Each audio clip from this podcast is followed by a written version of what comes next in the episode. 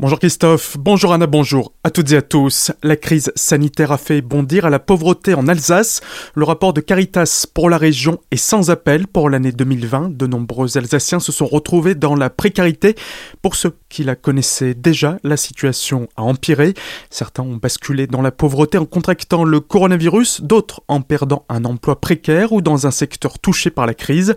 Plusieurs ont même cumulé les deux incidents de parcours.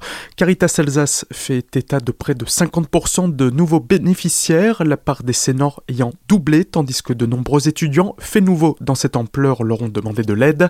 En parallèle, l'association relève une hausse de la solidarité en ces temps compliqués. Face à une augmentation de la pauvreté, elle a donc besoin de dons. Les six dernières semaines de l'année représentent normalement 40% de ses ressources annuelles. Ce week-end, l'argent récolté lors des quêtes dans les paroisses lui sera reversé. Les bénévoles de Caritas Alsace seront également présents sur les différents marchés de Noël de la région et sur d'autres manifestations dans le territoire.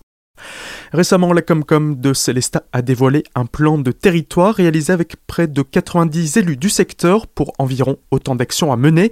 Trois grandes thématiques ont été retenues, dont la mutation de l'administration et ses relations aux citoyens, les précisions d'Olivier Solaire, président de la collectivité. La mutualisation, c'est un sujet qui a été abordé depuis quelques années, mais qui finalement en est resté au statu quo. On s'aperçoit assez régulièrement que l'ensemble de nos communes, qui sont donc des collectivités publiques, sont sous soumis à des règles draconiennes en matière d'appel d'offres. La mutualisation, elle peut se faire à plusieurs étages et je pense que les choses doivent être prises dans l'ordre et se faire de manière évolutive au fur et à mesure du temps. La transition écologique et énergétique ainsi que l'attractivité du territoire sont les deux autres grandes thématiques sur lesquelles les élus du territoire ont travaillé. Plus d'infos à ce sujet sur notre site azur-fm.com dans l'onglet Actualité régionale.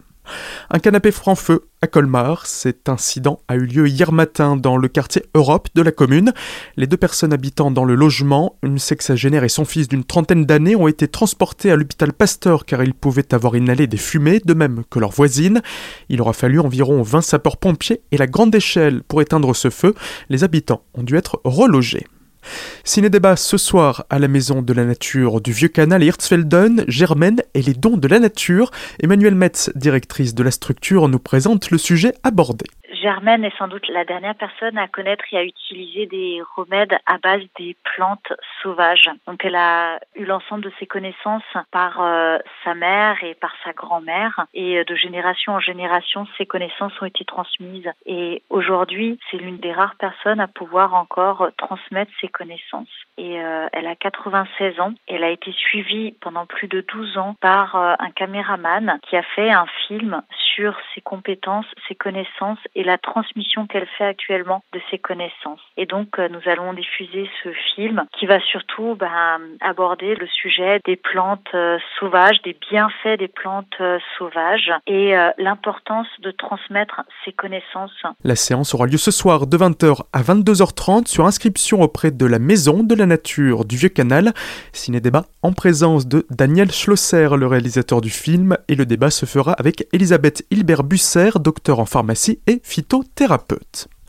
Des visites illuminées de la bibliothèque humaniste. À Célestat, ce soir à 19h et 20h30, les comédiens de la caravane des Illuminés avertis vous invitent à deux représentations d'une visite théâtralisée, une incursion dans la vie de Beatus Renanus et dans ses collections où il est question de bonne chair et de cet humaniste en chair et en os. Renseignements au 03 88 58 07 20.